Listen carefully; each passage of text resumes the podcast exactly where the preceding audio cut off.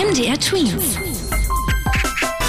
Dein 90 Sekunden Corona-Update. Wann kommt der Impfstoff, mit dem wir wirksam die Ausbreitung des Coronavirus bekämpfen können? Das fragen sich viele und die Weltgesundheitsorganisation hat jetzt ihre Einschätzung abgegeben. Die Experten rechnen mit einem wirksamen Impfstoff im nächsten Sommer.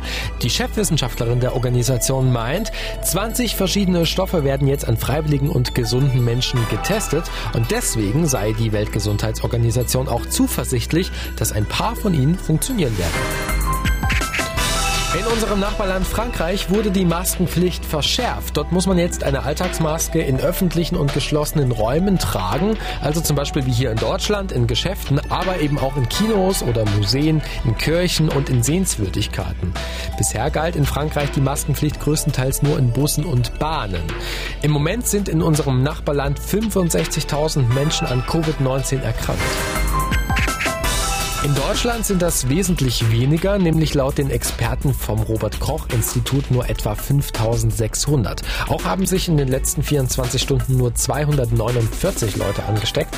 Allerdings kann es sein, dass nicht alle Fälle gemeldet wurden, denn die Gesundheitsämter arbeiten teilweise am Wochenende nicht überall in Deutschland. MDR Tweets. Dein 90 Sekunden Corona-Update.